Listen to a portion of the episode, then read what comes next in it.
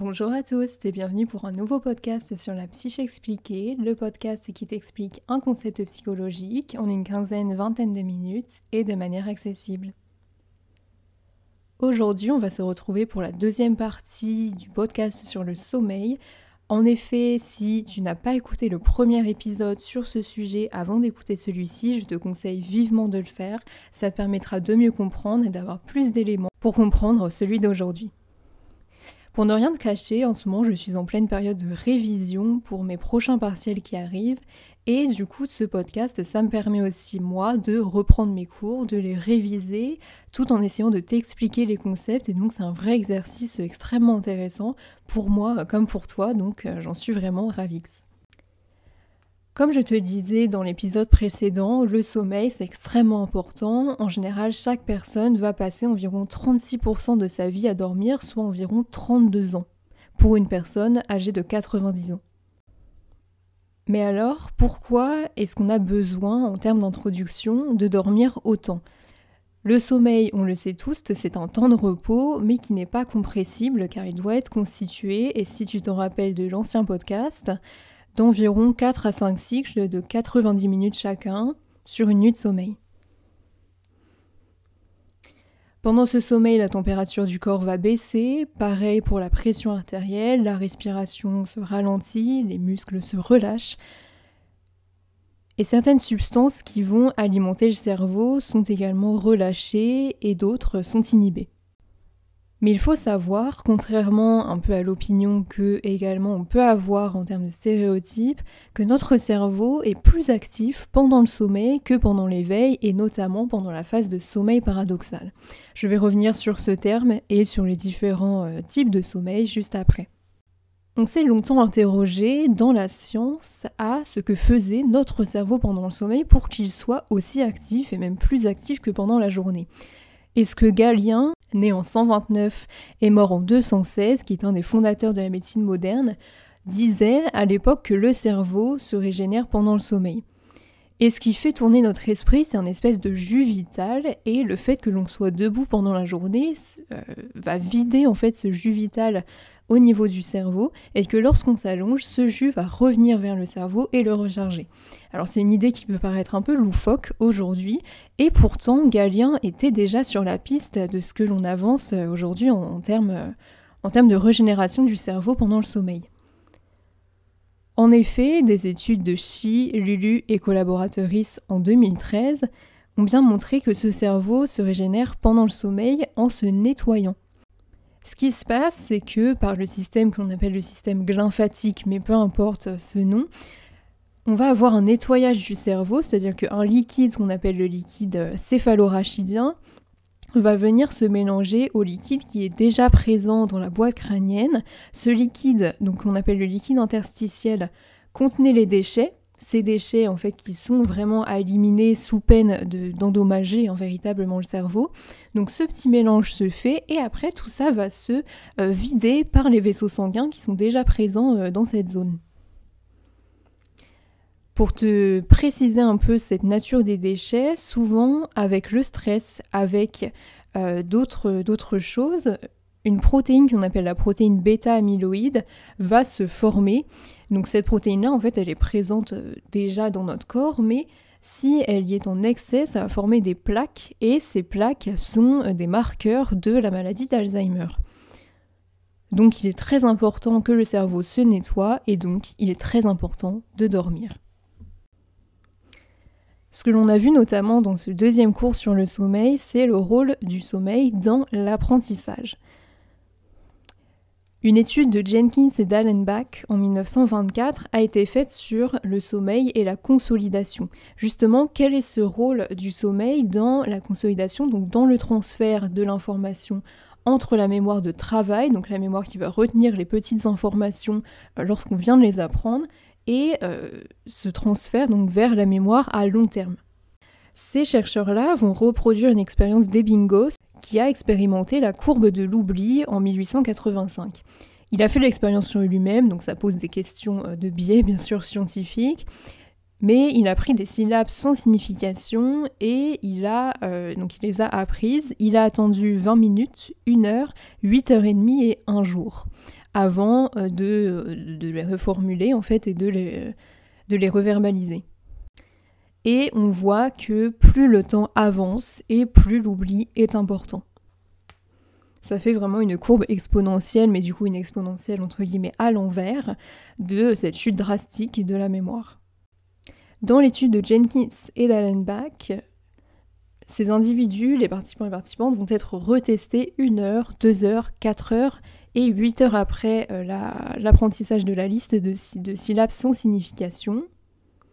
Et également, on rajoute une autre variable, c'est un groupe de participants et participantes vont avoir dormi entre deux et un autre non. On observe que sans sommeil, la chute est la même, cette chute est drastique en termes d'oubli, mais avec sommeil, la chute dans la première heure euh, de rappel est moins forte et elle va finir par se stabiliser de manière significative et très supérieure par rapport aux individus qui n'ont pas dormi. Donc, on pourrait avancer l'hypothèse d'un effet protecteur du sommeil sur euh, l'apprentissage. Et ce que d'autres chercheurs ont observé en 1994, c'est que lorsque le sommeil paradoxal est perturbé, on va observer quand même un blocage de cette, consolidation en mémoire. Mais attention, ce n'est pas parce que ce sommeil paradoxal est important dans cette étude que le sommeil à ondes de, n'a pas de lien avec cette consolidation puisque tout ça, ça va tout simplement dépendre de l'apprentissage que, euh, l'on souhaite faire. Walker et collaboratrices en 2002 ont notamment fait un lien entre le sommeil à ondes lentes, donc le premier sommeil qui arrive dans la nuit, et la consolidation d'un apprentissage de type moteur. Concernant le sommeil paradoxal, il est plutôt euh, lié à la consolidation des souvenirs émotionnels, comme la peur par exemple, qui est important de retenir, c'est que l'apprentissage va dépendre du sommeil et non du temps, puisque, encore par Walker et collaborateurs en 2002, on fait, un test, euh, on fait un test moteur sur les participants et participantes à 22 heures, 24 heures après l'apprentissage, puis sommeil.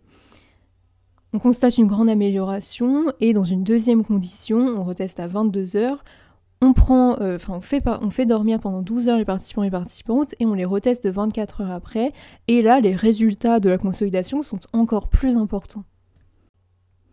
Et une autre variable que l'on peut ajouter pour avoir des résultats encore plus probants sur cette consolidation, c'est le rôle de l'indissage, donc de proposer des indices par exemple olfactifs comme l'ont fait Rash et collaborateurs en 2007.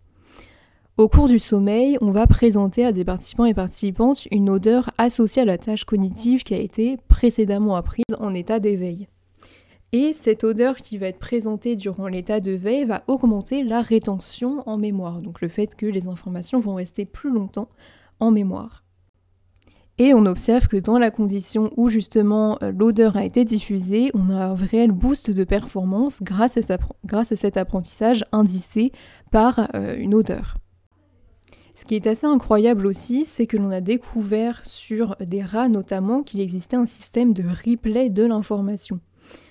Bendor et collaborateurs en 2012 ont présenté avant le sommeil deux sons différents à deux endroits différents de l'espace du labyrinthe euh, sur des rats. Quand le son va monter en termes de tonalité, le rat doit se déplacer vers la droite pour recevoir sa récompense et inversement. Avec les rats, l'avantage c'est qu'on peut mesurer neurone par neurone leur déplacement dans le labyrinthe, ce que l'on ne peut pas faire avec l'humain. Évidemment, ça pose des problèmes éthiques, mais tout ça ce n'est pas l'objet du podcast d'aujourd'hui. Sur ces rats, si pendant le sommeil on présente l'indice qui indique le déplacement à droite, on observe que dans le cerveau, ces rats vont rejouer cette séquence de déplacement à droite et inversement. Donc c'est vraiment une découverte qui a été assez euh, fantastique dans une troisième partie de ce podcast, je vais te présenter également le rôle du sommeil chez les enfants et tout d'abord on va commencer par le sujet de la sieste, qui d'ailleurs concerne les enfants comme les adultes. Pour qu'on puisse consolider pendant la sieste, il faut que le sommeil soit celui pendant lequel nous produisons des ondes lentes, puisque c'est pendant les ondes lentes notamment que l'on consolide euh, l'apprentissage moteur. Rudois et collaboratrices en 2009 ont notamment permis à un groupe de participants et participantes d'être indicés pendant la sieste et donc pendant le sommeil à ondes lentes. Avant la sieste, il n'y avait pas de différence entre les items indicés et non indicés, alors qu'après la sieste, on voit bien qu'il y a une différence, il y a moins d'erreurs pour les personnes qui ont été indicées que pour les personnes qui n'ont pas été indicées. Donc après la sieste, on observe que la mémoire spatiale va être meilleure pour les images dont les sons ont été présentés durant le sommeil. Anthony et collaborateurs en 2012 ont euh, créé un apprentissage de trois sortes de mélodies, des sons aigus, des sons graves et à séquence neutre. Ceux qui ont été bien appris, ce sont notamment les mélodies aiguës et graves, contrairement aux sons neutres où les participants et participantes ont été quand même assez passivement exposés. C'est fait exprès. Lors du test avant la sieste, l'apprentissage est beaucoup moins bien concernant la mélodie neutre par rapport aux mélodies bien apprises. Et après la sieste, on voit qu'il y a un gain de performance significatif pour la mélodie qui va être indicée en plus, que ça soit l'aigu ou la grave, donc grâce à ces expériences, on voit qu'un seul cycle de sommeil va suffire pour consolider l'apprentissage d'un item indicé, ce qui est vraiment extrêmement intéressant et ce qui prouve encore une fois que les bienfaits de la sieste sont euh, révélés et sont euh, efficaces. Attention à ne pas confondre par contre, on n'apprend pas pendant le sommeil, mais on consolide, ce qui est vraiment différent, puisque sans un apprentissage actif de la tâche avant de dormir, on ne pourra pas consolider ce, qu'on ce que l'on n'a pas appris tout simplement avant. En termes de consolidation chez les enfants, on a également des résultats assez étonnants. Tout d'abord, Kurzweil et collaborateurs en 2013 ont étudié des enfants entre 36 et 67 mois. Ces enfants vont jouer à des jeux à 10 heures du matin, en sachant que le matin, les capacités attentionnelles des jeunes enfants sont les meilleures. Ensuite, ces enfants vont prendre leur déjeuner et un groupe va dormir et un autre va rester éveillé. Ensuite, on leur fait un deuxième rappel, dorment et euh, ces enfants dorment et enfin on les reteste le lendemain. Ce que l'on observe, c'est que la consolidation chez les enfants qui ont fait une sieste est plus efficace que chez les enfants qui n'ont pas fait de sieste. De plus, le lendemain matin, on n'a pas de rattrapage en termes d'apprentissage chez les enfants qui n'ont pas fait de sieste. Donc vraiment, la sieste à part entière a un rôle très important. Mais alors attention, il y a des précisions à faire dans ces études puisque les chercheurs ont regardé de plus près la fonction des habitudes chez les enfants. Il y a un contraste entre les enfants qui sont habitués à faire la sieste et les moins réguliers. Chez les enfants qui ne dorment plus de façon régulière, il n'y a pas de différence entre ceux qui font la sieste ou pas dans l'expérience. Alors que le fait de priver des enfants qui sont habitués à faire la sieste amène justement cette chute drastique que je t'ai présentée juste avant. Donc ce qu'il faut retenir, c'est qu'il ne faut pas forcer un enfant à faire la sieste s'il n'en a pas l'habitude, mais qu'il faut laisser les enfants dormir quand ils le demandent, c'est très très important. Pour conclure ce podcast, on peut donc dire que toutes ces études passées en revue montrent une réelle importance du sommeil à ondes lente dans les apprentissages. Ce sommeil permet une consolidation et notamment en une seule période, même courte, 60 minutes, en sachant que les résultats que je t'ai montrés sur une sieste, on compte une sieste de 60 minutes minimum, donc 60 minutes à 1 heure et demie en général. Les siestes de 20 minutes qui sont parfois recommandées ne suffisent pas pour, pour une consolidation efficace. Cette amélioration est positivement liée à la qualité et à la quantité des ondes lentes, en sachant que plus l'on est jeune et plus notre qualité notre quantité d'ondes lentes est forte. Durant ce type de sommeil, notre cerveau va rejouer et même parfois à vitesse accélérée les décharges neuronales qui ont été éprouvées pendant la veille et notamment celles en lien avec l'apprentissage. Comment appliquer ces conseils et ces études, ces résultats d'études dans la vie de tous les jours? Il faut savoir que l'on a tous besoin de dormir entre 7h et 9h pour avoir nos cycles suffisants de sommeil et pour que ça impacte positivement notre, récupération physique et nos fonctions euh, cognitives. Pour mieux dormir, il est important de se coucher et de se réveiller environ à la même heure, même le week-end. Hein. Il faut savoir que ce, ce mythe un peu de se lever tôt la semaine et dormir un peu plus le week-end, ça ne sert à rien et ça ne fait que nous décaler. Bien sûr, éviter les écrans avec leur lumière bleue très impactante au moins une heure avant de se coucher, mais le plus tôt possible. Pratiquer du sport ou du moins une activité physique régulière permet également d'avoir un meilleur sommeil.